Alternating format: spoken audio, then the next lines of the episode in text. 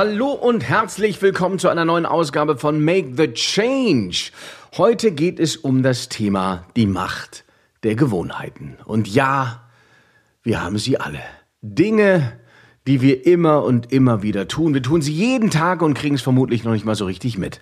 Ein Sprichwort oder ein Satz, den ihr bestimmt auch alle kennt, lautet die Macht der Gewohnheit. Ja, und mächtig sind Gewohnheiten allemal. Aber jede Gewohnheit als was Schlechtes anzuprangern wäre falsch, denn einige machen uns das Leben erheblich einfacher.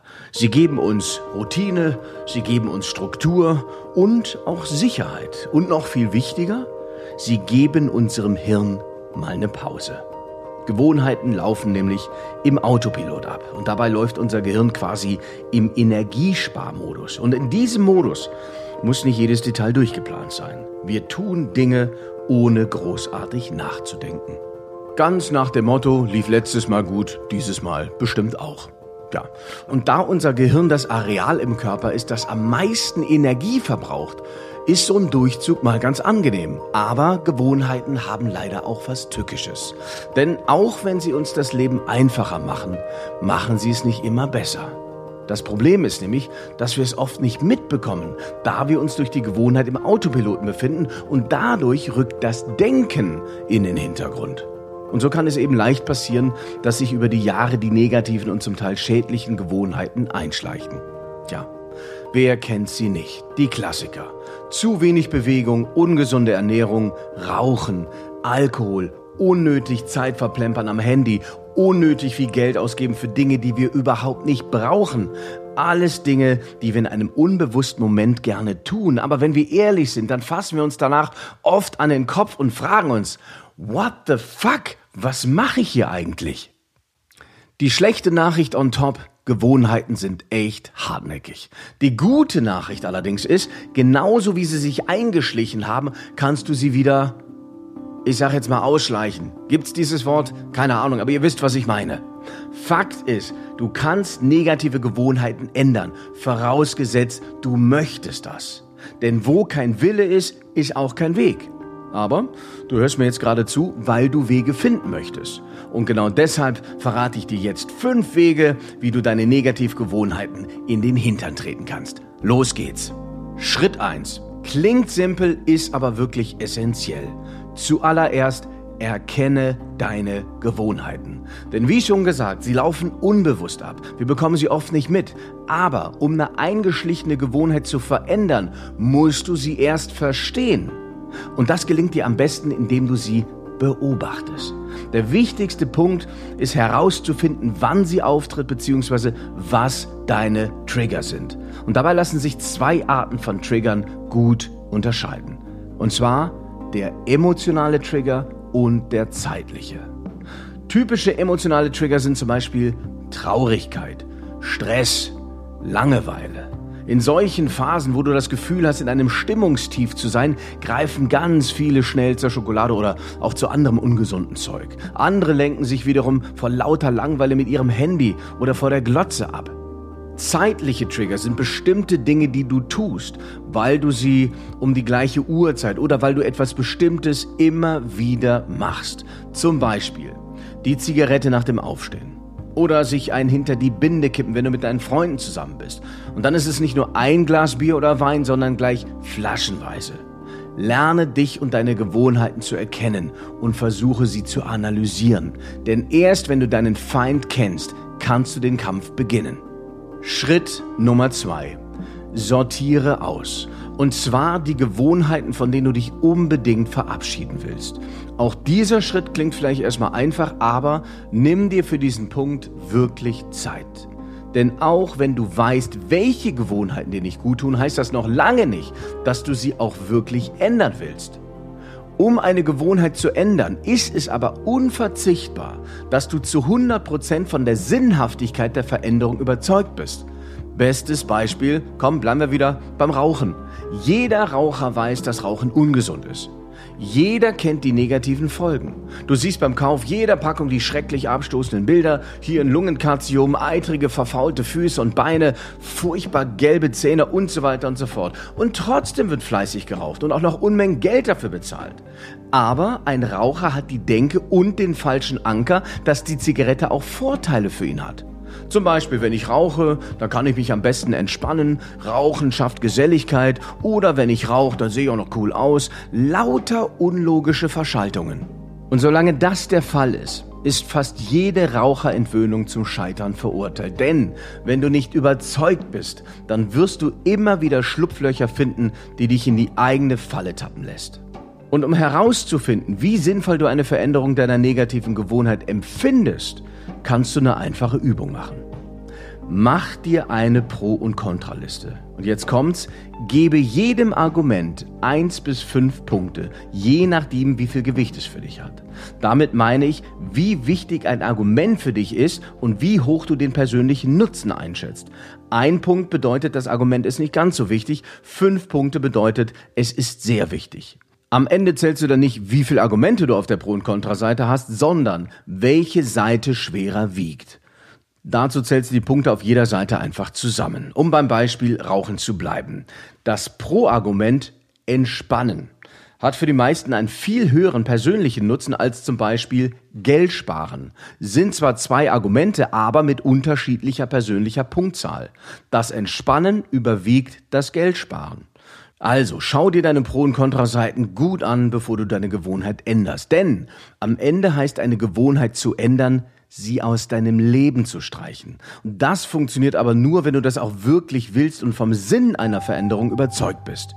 Und wenn das der Fall ist, dann kann es weitergehen mit Schritt Nummer drei.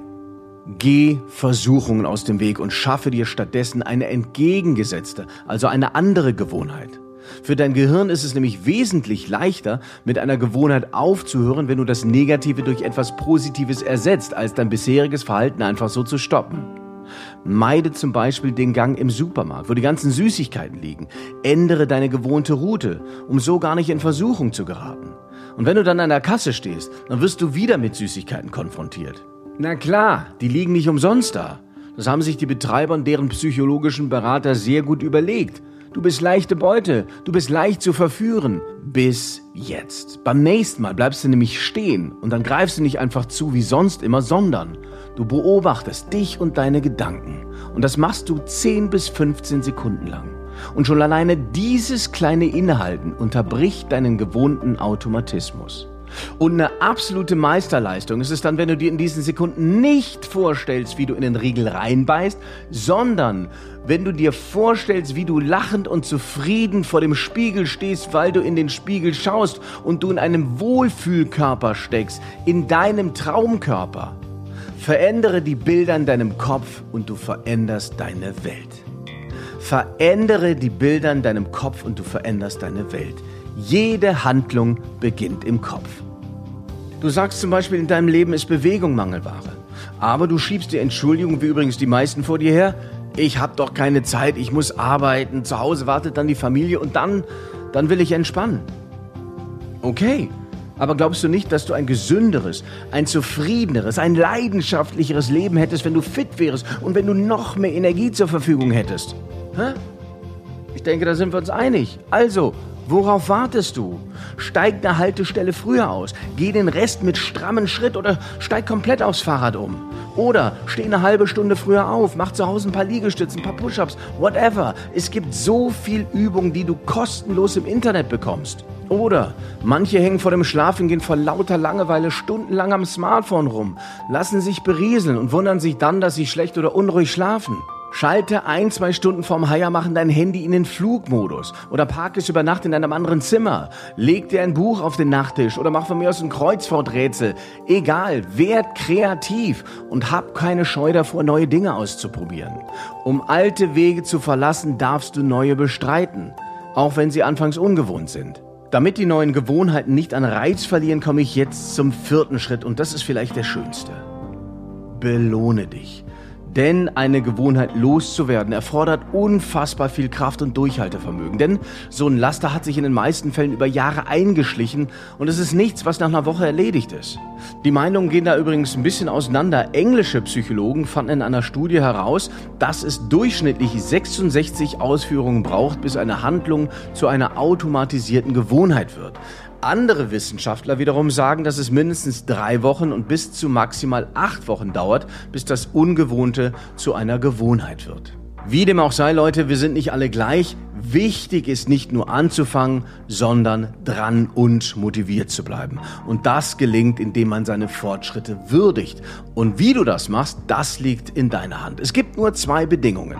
Hab Freude dabei, mach's bestenfalls spielerisch und es darf logischerweise nicht ein Teil deiner alten Gewohnheit sein. Ja, nach einer Woche äh, ohne Zigarette sich dann zur Belohnung eine Zigarette anzumachen, das macht nicht sonderlich viel Sinn. Ich denke, auch da sind wir uns einig. Ja, und was viele falsch machen, sie setzen sich anfangs zu sehr unter Druck. Nimm dir Erfolgsetappen vor, die du gut schaffen, die du gut erreichen kannst. Nichts motiviert mehr als Erfolg.